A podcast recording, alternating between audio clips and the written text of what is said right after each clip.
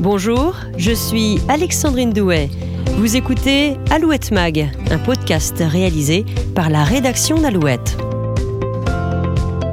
J'ai mis des paillettes dans la vie des gens apparemment, ça fait plaisir. Il s'appelle Kevin, Kevin Plessis. Et lui, c'est sûr, il va mettre des paillettes dans votre vie. J'ai rencontré il y a quelques jours ce Nantais de 28 ans, passionné de nature et de sport. Il vient tout juste de rentrer chez lui après avoir bouclé un périple hors norme. Kevin a en effet traversé l'Europe à pied, de la Norvège au sud de l'Espagne, 6000 km parcourus pendant 6 mois, 10 pays traversés, avec sur le dos une quarantaine de kilos de matériel. Le défi était sportif mais aussi écologique. Tout au long de son expédition, il s'est engagé à ramasser les déchets trop nombreux jetés le long des routes ou dans les fossés. Une expérience qu'il a souhaité faire vivre via les réseaux sociaux.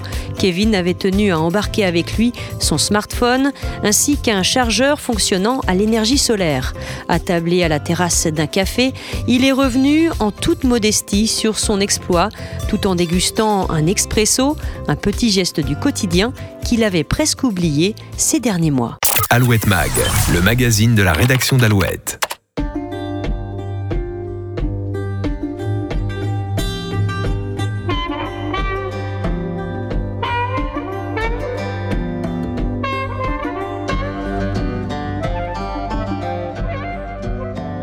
Bonjour Kevin. Bonjour. Euh, Kevin, tu nous as mis des paillettes euh, dans notre vie. Est-ce que c'est ce qu'on vous a dit quand vous êtes euh, arrivé dans le sud de l'Espagne à Tarifa Oui. le 27 septembre dernier? Oui, oui, j'ai eu des retours avec le prénom forcément. J'ai mis des paillettes dans la vie des gens apparemment, ça fait plaisir. Vous nous en avez mis plein les yeux en diffusant des images, des vidéos sur votre compte Facebook très régulièrement tout au long de votre expédition. Oui, c'était important de poster tous les jours pour partager ma cause écologique euh, pour l'environnement, pour les gens. Et les publications, c'est ce qui ramène des gens puisque les gens partagent. C'est avec eux que je, travaille finalement pour, euh, pour mon expédition, donc c'est important.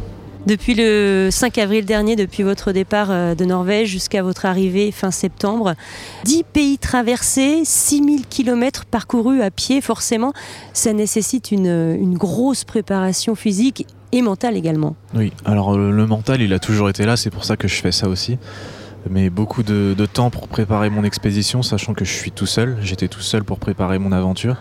Donc c'est beaucoup de matériel, euh, savoir ce qu'on emmène, etc. Et surtout que c'est une traversée euh, avec des climats différents, donc on doit adapter son matériel. Si on prend de l'équipement trop froid au début, il va falloir qu'on le change euh, pour arriver dans les pays chauds. Donc j'ai essayé d'avoir un équipement mitigé, plutôt tempéré, on va dire, donc pour utiliser l'équipement sur toute la longueur du périple. Vous, êtes originaire de, de Saint-Julien-de-Concelles, mais vous vous êtes préparé dans les Alpes. Oui, je suis complètement parti de Nantes euh, pour m'entraîner dans les montagnes et dans un environnement qui me plaît. Donc voilà, j'ai décidé d'aller là-bas euh, pour m'entraîner, pour préparer mon aventure tout seul. Je ne connaissais personne. Voilà, pour être tranquille et puis partir plus serein. Est-ce que vous avez fait appel à un coach mental? Euh, non, pas du tout. Je travaille mon mental avec ce que je fais tous les jours. C'est un entraînement quotidien, donc euh, je recherche toujours à, à me dépasser. Et euh, d'être plus positif aussi, ça m'aide à... Pas forcément, quand on, est un, quand on a un bon mental, ça veut pas dire qu'on est un dur ou quoi que ce soit. Ça se passe dans la tête. Si on a que des pensées positives, on va affronter les problèmes beaucoup plus facilement. Donc c'est avec ça aussi que je travaille. Donc ça veut dire que vous êtes un sportif dans l'âme depuis des années. Oui, oui, oui. J'adore la compétition, mais uniquement pour me dépasser, pour aller, euh, pour me découvrir tout simplement. À quel moment est-ce que vous avez décidé de vous lancer dans cette euh, expédition? Vous avez euh, réalisé une expédition il y a quelques années, le Tour de Bretagne. Là, on passe encore à un cran au-dessus. À quel moment il y a eu ce déclic?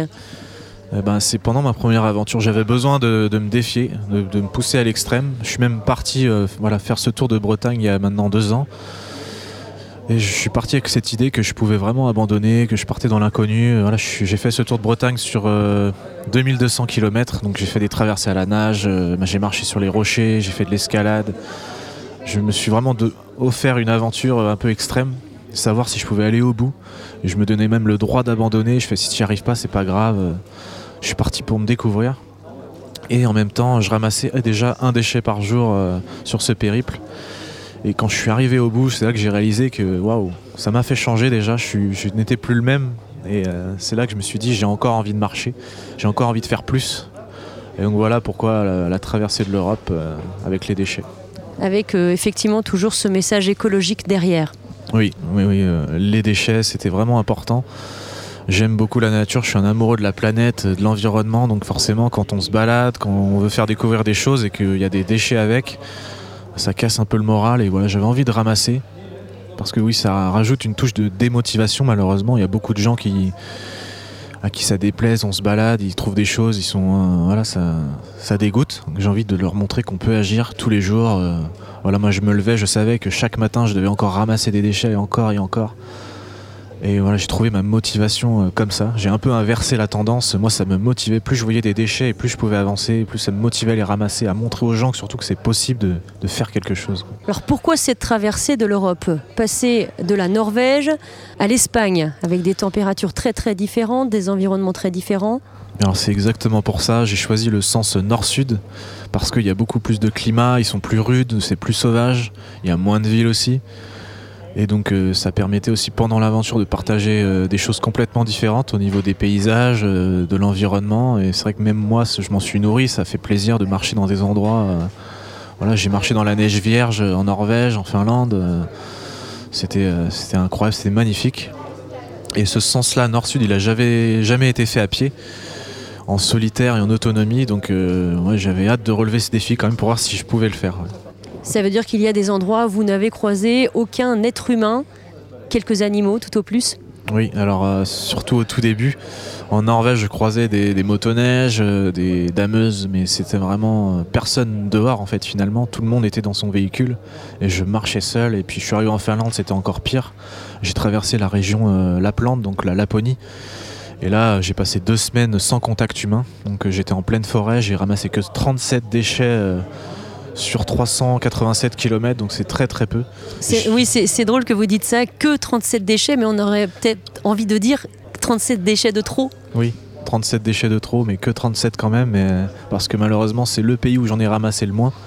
Oui, d'un côté, heureusement, merci beaucoup pour cette région un peu plus propre que les autres. Mais euh, le résultat est là, il y avait très peu de contacts humains, très peu de... Voilà, j'en ai eu aucun, donc euh, forcément, euh, les résultats sont là aussi. hein. le bilan, euh, c'est que moins il y a d'humains dans certains coins, moins il y a de déchets. Quoi. Vous aviez donc un lourd matériel avec ce chariot que vous avez transporté tout au long de, des 6000 km. Mon équipement au total faisait 44 kilos, j'avais 10 kilos sur le dos et 34 kilos euh, pour le chariot. Donc c'est mon chariot cuisine que j'appelais, donc euh, il avait tout, mon eau, ma nourriture, et puis euh, je rajoutais quelque chose pour m'alléger le sac à dos, mais c'est vrai que ouais, j'avais pas mal de kilos au début. ouais.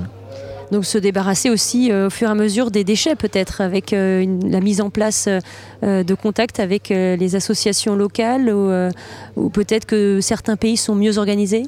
Oui, la Scandinavie c'était très facile de ramasser, il y avait beaucoup moins de déchets que dans les autres pays. Euh, puis j'avais mon chariot, c'était plus simple de les transporter, il y avait un filet qui était tendu euh, sur mon chariot que je pouvais ramasser, j'avais une pince à déchets aussi.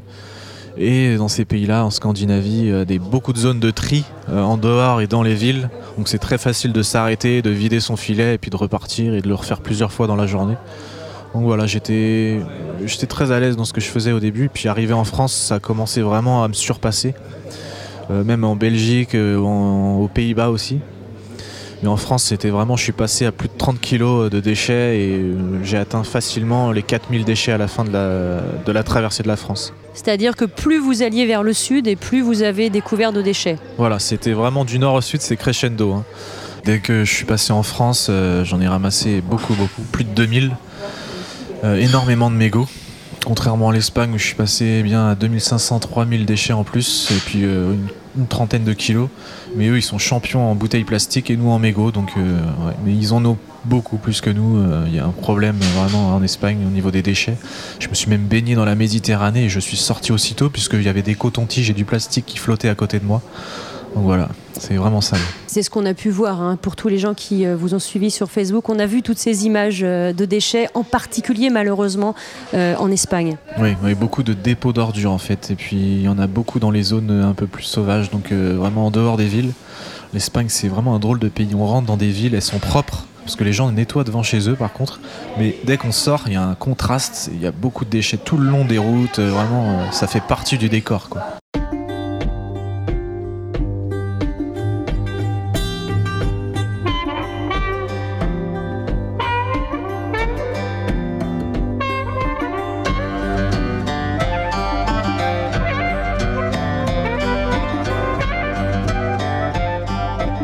Retour précisément à votre expédition. Comment vous vous organisiez euh, au quotidien? Combien de temps est-ce que euh, vous passiez à, marcher Euh, Et où dormiez-vous aussi? Alors je marchais entre 10 et 14 heures par jour. Ça représente en moyenne 40 km par jour. Et je me levais avec le soleil, je, le laissais se lever pour qu'il me réveille tout simplement. Donc souvent je essayais de camper vers l'est pour avoir le soleil le matin. Et je, je m'arrêtais euh, au coucher du soleil, même parfois j'ai marché euh, en pleine nuit donc euh, ça me dérangeait pas. Et souvent je campais oui, dans, dans des endroits sauvages, dans la forêt, dans les champs. J'ai jamais eu de problème parce que ça devenait naturel. Je savais où fallait aller, où ne fallait pas aller. euh, voilà. Voilà, Il n'y a pas forcément eu de remarques d'agriculteurs qui disaient non, euh, ne dormez pas ici. Non, aucun. À aucun moment. Je, je veux être à l'aise en fait quand je dors. Et quand je choisis un endroit, euh, je ne veux que personne ne sache où je suis. Et j'ai eu beaucoup plus de visites d'animaux que, que d'humains. Alors côté hygiène, évidemment, c'est une question qu'on se pose tous Euh, quand on part dans une telle expédition. Comment est-ce qu'on s'organise pour la toilette pour aller aux toilettes, évidemment, Euh, ça doit être assez sommaire. Oui, c'est ouais, rudimentaire. hein. C'est, euh, on prend ce qu'il y a sur le chemin. hein. Moi, je n'emmène qu'un savon, un savon solide, donc euh, c'est vraiment au cas où. Et dès qu'il y a un peu d'eau quoi que ce soit, bon, euh, c'est des toilettes de chat. hein. On se les passe sous les, bras, sur le visage, et puis euh, voilà, terminé. hein. Mais c'est une lutte de rester propre. Il faut s'accepter. Le corps, on ne sent pas en fait. Euh, on s'accepte soi-même. Et au bout d'un moment, ça ne nous dérange plus. Donc voilà. La nourriture, il faut bien sûr s'alimenter au quotidien. Comment ça s'est passé? Alors dans mon chariot, euh, je l'ai gardé pendant 4 mois, pendant 4000 km. Il transportait ma nourriture, donc j'avais des sachets lyophilisés, des fruits secs. Et je me suis rationné dès le début pour pouvoir euh, repousser cette nourriture au maximum. Puisque une fois que le chariot vide, euh, je devais le rendre à ma famille du coup. Et j'ai continué avec un sac à dos après. Donc j'ai passé deux mois vraiment sans transporter de nourriture. Mais quand même, j'ai eu de la chance sur mon chemin. Des gens, ils m'ont reconnu, ils m'ont offert de la nourriture euh, à boire. J'ai eu le gîte, le couvert. euh, donc euh, ça m'a beaucoup aidé. Puis l'Espagne, je me suis vraiment retrouvé tout seul. Et c'est là que j'ai dû manger beaucoup de fruits sur mon chemin, dans les champs, sur mon passage. Voilà, je prenais toutes les, les occasions pour manger. Est-ce que vous avez euh, été tenté de chasser? Alors euh, j'avais des, des notions de chasse, mais euh, je, je les aurais appliquées uniquement si j'étais en danger pour ma vie. Si j'étais blessé ou quoi que ce soit, euh, je devais rester sur place. Là, j'aurais appliqué ces méthodes. Donc, le but, c'était de ne pas chasser, de ne pas faire de feu, de ne pas pêcher, parce que je veux respecter aussi le- l'environnement. je veux laisser le moindre impact euh, derrière moi et voilà, avancer euh, aussi discrètement que possible.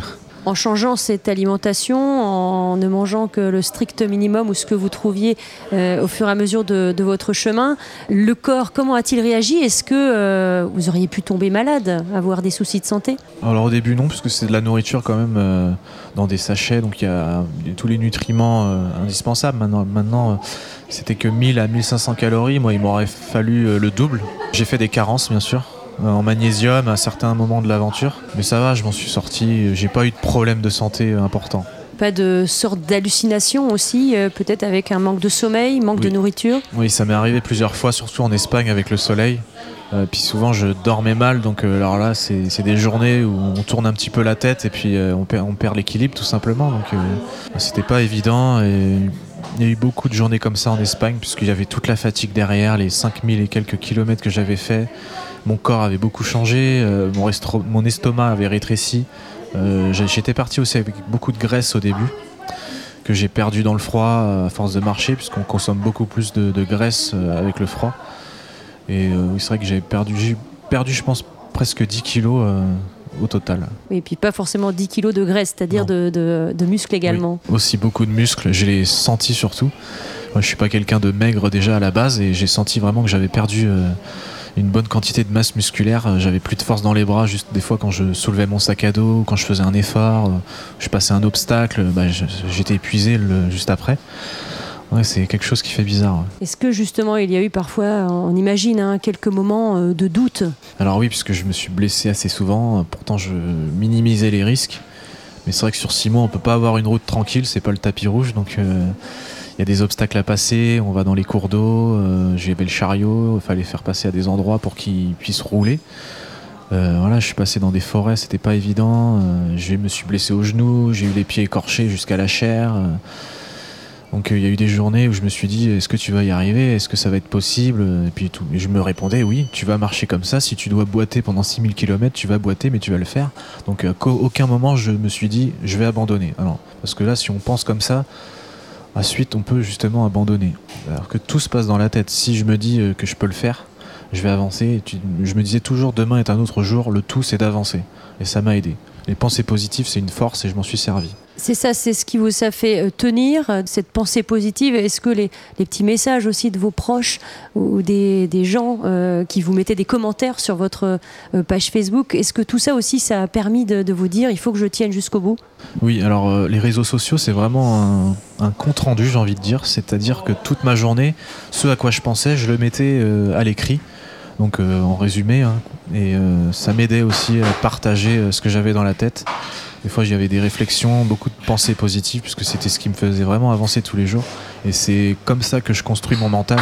Je suis pas, je suis pas quelqu'un de dur, euh, de forcé, euh, forcené ou quoi que ce soit, mais la pensée positive, c'est très important. Et j'ai vraiment eu euh, de belles leçons là-dessus. Et de faire un compte rendu presque au quotidien, ça a permis aussi de garder un petit lien avec. Le monde civilisé, si je peux dire ça comme ça Oui, oui et non quand même. On s'aperçoit que souvent c'est une tâche qu'on n'a pas forcément envie de faire, mais c'est important vraiment pour la partie écologique, pour, euh, pour que les gens puissent partager, en parler autour d'eux.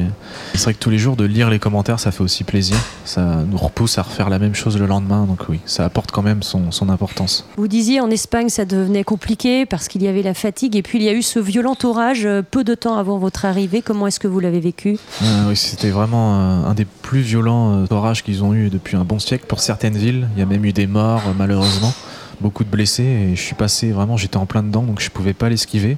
Enfin, l'esquiver, je pouvais si je continuais de marcher finalement. Donc euh, je me suis dit, je vais marcher, je vais dépasser l'orage. Donc euh, oui, je l'ai traversé, j'étais déjà à 1000 mètres d'altitude dans les parcs nationaux. Et c'était compliqué, il y avait beaucoup d'inondations, j'avais de l'eau jusqu'aux chevilles, euh, juste sur des routes plates, des coulées de boue qui sont passées, et puis le lendemain c'était pareil, quand l'orage s'est fini, au bout de trois jours, euh, voilà, j'ai payé un peu les catastrophes, c'est-à-dire que j'ai marché sur des chemins qui n'existaient même plus en fait.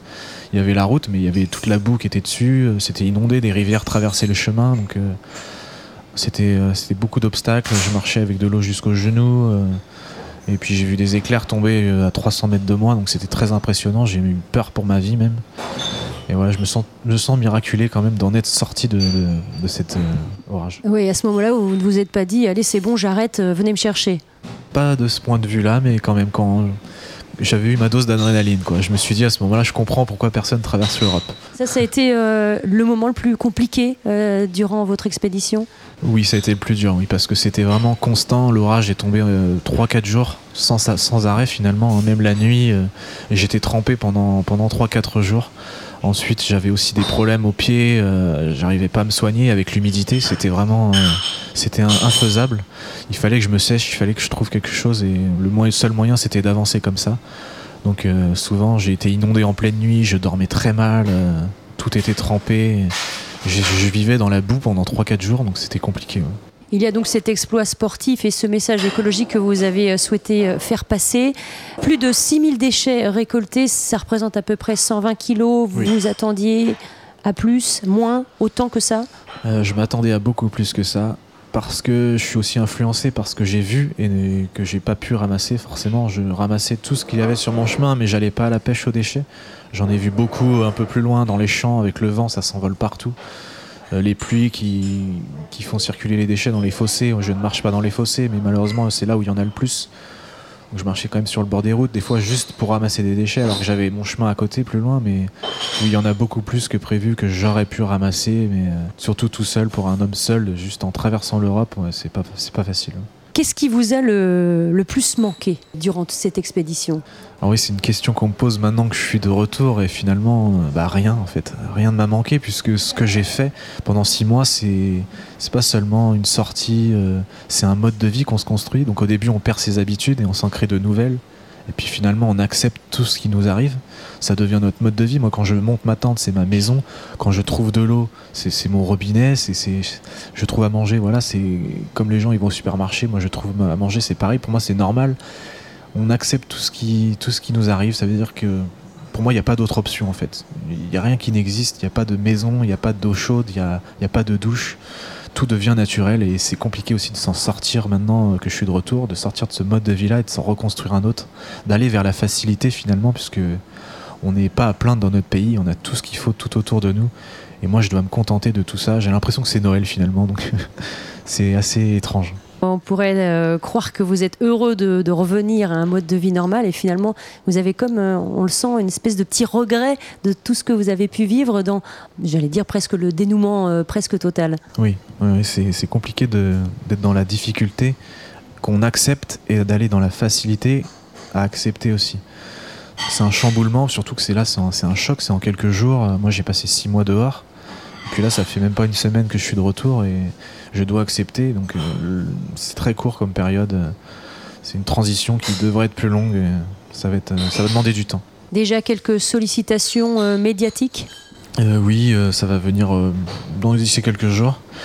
Des conférences qui vont venir au fur et à mesure. Et je vais essayer de parler dans les écoles aussi. C'est important pour les déchets, pour l'éducation. Donc toujours pour mettre en action et en avant le fait qu'on peut agir tous pour la planète. Pourquoi pas un livre? Oui, aussi un livre qui va sortir d'ici l'année prochaine. Il n'est pas seulement sur l'expédition, il sera aussi sur la première. Et puis je vais mettre un bout de ma vie aussi avec un film qui doit sortir l'année prochaine. Ça veut dire que quelqu'un est venu euh, vous filmer pendant votre euh, périple? Alors euh, en autonomie, donc jusqu'au bout. Hein, donc j'avais ma caméra, j'étais tout seul et je me filmais de temps en temps. Je faisais des plans, je parlais un peu, j'essayais de j'ai fait des vidéos sur les paysages, j'ai montré un peu tout ce que je, ce que je traversais, comment j'expliquais aussi les déchets, comment je fais avec, comment je ramasse, j'essaie de faire des bilans, voilà, j'essaie de varier pour construire un peu mon film là-dessus. Donc ce film, il sera visible où exactement? C'est-à-dire que vous avez un distributeur en vue? Euh, Non, aucun, mais j'ai de l'aide par des professionnels et euh, le film sera gratuit. Donc c'est mon choix, je veux qu'il soit gratuit, visible pour tout le monde.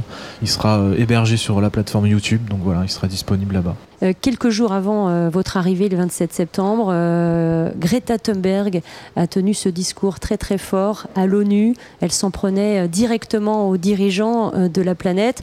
D'ailleurs, vous avez évoqué Greta Thunberg hein, sur votre compte Facebook. Oui. ça, c'est un message que vous soutenez oui, c'est un message que je soutiens vraiment à fond. Donc elle a raison dans ce qu'elle dit, forcément, on doit tous agir.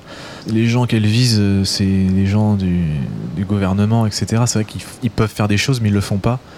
Mais derrière, on peut tous faire quelque chose. On ne peut pas compter à 100% sur la politique. On peut tous faire la même chose. On peut tous agir déjà à notre échelle. Donc déjà qu'on fasse quelque chose, ensuite on pourra se plaindre des autres. Mais c'est vrai que tout le monde doit participer pour la planète, puisqu'on vit tous dessus, tout simplement. Et justement, vous personnellement, quel message vous souhaitez véhiculer à l'issue de, ce que vous venez d'accomplir? Moi, je veux juste que tout le monde soit concerné par la planète, qu'on la respecte, parce qu'on vit tous dessus, et qu'il faut surtout agir, parce que là, on est quand même dans l'urgence. Bientôt, euh, il y aura plus de, déchets dans les océans que de poissons. Sur la Terre, on pollue beaucoup avec plein plein de choses. Et tout le monde peut agir, puisque ça vient de nous. Euh, les désastres, les catastrophes, ça vient principalement de l'homme. Donc euh, les problèmes, ils vont avec des solutions et on doit. Voilà, moi j'ai choisi mon camp tout simplement. Je veux faire partie de la solution et tout le monde doit aller dans ce sens-là. Donc ça nous concerne tous. Vous avez accompli un, défi hors norme, mais au quotidien, euh, comment est-ce que euh, justement vous agissez pour améliorer le monde, pour moins polluer? Euh, D'abord, euh, c'est aussi une mission zéro déchet. On essaye de consommer intelligemment. Euh, J'achète plus de bouteilles plastiques, je n'achète plus de produits en plastique d'entretien, de ou même pour la salle de bain. Moi, j'ai qu'un savon solide. Enfin, c'est des exemples. Même si on n'est pas zéro déchet, qu'on fait déjà quelques ordures en moins, on va dire, c'est déjà une bonne chose. alerter les gens qui sont pas du tout au courant de ça, que c'est important de réduire ces déchets si tout le monde le fait, ça a un impact très positif sur la planète. Et on, a beau les recycler, on a beau faire tout ce qu'on veut, euh, c'est jamais vraiment 100% euh, recyclé de tout ce qu'on a. On sait pas toujours où vont les déchets. Hein. On, le pays, euh, la France les envoie des fois un peu n'importe où. Donc euh, oui, c'est important déjà d'agir à son échelle dans, son quotidien. Et puis le plus important aussi, c'est de faire passer cette information. On a des enfants, on va leur apprendre et même de ramasser avec eux juste pour, pour que ce soit éducatif, pour que ce soit important, parce que les générations futures, c'est eux aussi qui vont vivre dans le monde qu'on va leur laisser aujourd'hui. Donc, euh, ouais, c'est important. Vous êtes euh, un homme de défi, parce qu'il y a effectivement ce message écologique, mais évidemment aussi l'exploit sportif. Si vous devez repartir demain pour une telle expédition, vous signez tout de suite? Oui, sans hésiter, oui. Ben, bien sûr, ça demande de la préparation, et bien sûr, il y en aura d'autres, et je continuerai. euh, tant que je vis, je continue. Est-ce qu'on peut imaginer quelque chose d'encore plus fort, même si c'est difficile à imaginer Plus fort, oui, euh, ah oui, bien sûr, j'ai bien de plus grands projets.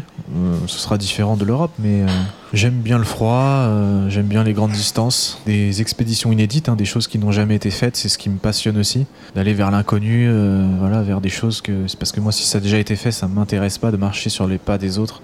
Je veux vraiment marquer aussi les esprits. Et même pour moi, ça me permet de me, décou- me découvrir, de savoir si j'en suis capable. Si je rajoute une cause écologique avec ça, j'ai tout gagné. Voilà, toujours en filigrane ce message écologique. Voilà, exactement, pour la planète, pour le climat, c'est ce qu'il y a de plus important au monde. Sans la planète, on n'est rien tout simplement, donc c'est très important. Est-ce qu'on peut dire que vous vous inscrivez un petit peu dans la démarche des euh, Nicolas Hulot, Nicolas Vanier, euh, etc. Oui, euh, après, je- j'essaye de ne pas me mettre dans une catégorie, d'être dans les catégories des écolos, des éco-aventuriers, tout ça. Je respecte ce qu'ils font, bien sûr, ils vont dans mon sens. Mais je préfère me, me mettre au niveau de tout le monde. Voilà, je suis seulement humain. Ça veut dire que tout le monde est humain, tout le monde peut agir, tout le monde est concerné. Voilà, tout simplement. Est-ce que aujourd'hui, après six mois d'expédition, vous êtes toujours euh, le même Kevin Plessis que euh, eh bien, le 5 avril dernier? Ah non, plus du tout. Et c'est un changement dans la tête, on n'est plus le même. On pense différemment, on veut agir encore plus.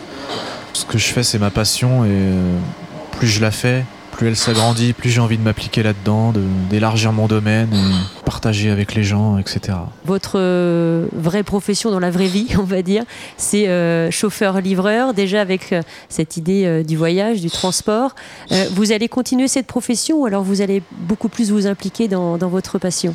Je vais continuer si j'en ai le besoin, mais pour l'instant, je mets de côté. J'ai déjà beaucoup de projets à faire.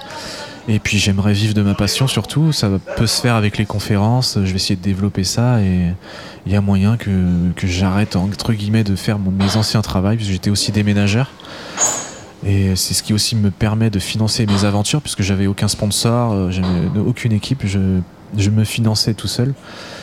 Donc si des conférences ou autres peuvent m'aider, euh, j'aurai plus de temps pour partir et même beaucoup plus rapidement puisque j'ai mis 8 mois à me préparer et en travaillant pour pouvoir partir 6 mois. Donc euh, voilà, c'est, ça demande beaucoup de temps. Votre corps a été mis à rude épreuve. Là aussi, il va falloir beaucoup de temps euh, pour euh, retrouver un mode de vie normal, pour que vous retrouviez vos, vos sensations.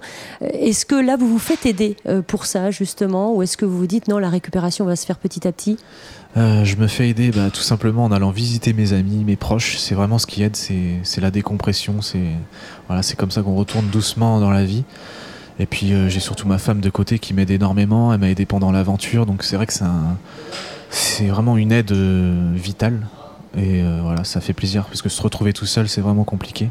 J'ai été assez souvent seul, je pense, maintenant, depuis six mois. Donc je suis content d'être entouré quand même. C'est ça, c'est ça le plus important, la famille, les amis. Voilà, votre famille, votre compagne, vous les avez retrouvés, ça c'est le plus grand bonheur. Oui, c'est le plus grand bonheur de retrouver des visages connus, des... parce que retrouver les gens qu'on connaît, c'est des plein de souvenirs qui reviennent, ça nous aide à nous reconstruire, à nous, à nous remettre dans leur vie finalement, parce que son- on vit avec eux, on les voit toute notre vie, donc euh, c'est très important la famille. Pour conclure, un petit message peut-être aussi euh, à tous les jeunes. Alors là, on parlait du message écologique, mais est-ce que peut-être euh, croire en ses rêves, ça peut être aussi un message que vous souhaitiez véhiculer? Oui aussi, hein, j'ai essayé d'être très varié dans, dans mes publications sur, du coup, sur les réseaux sociaux de tous les jours, de pas seulement parler des déchets, même si c'était majoritaire, mais euh, vraiment, il y a beaucoup de gens qui rêvent mais qui ne qui n'ouvrent pas les yeux finalement pour aller les réaliser. Et c'est important d'aller vivre ses rêves, on n'a qu'une vie. Et si on les fait pas aujourd'hui, on les fera pas demain. Donc euh, il faut y aller, il faut foncer. Même avec les échecs, c'est comme ça qu'on progresse. Il n'y a pas que des réussites dans la vie. Il faut un peu échouer, il faut un peu euh, se rater pour pouvoir toujours avancer, avancer, avancer et apprendre de ses erreurs. Eh bien, c'est une très très belle conclusion.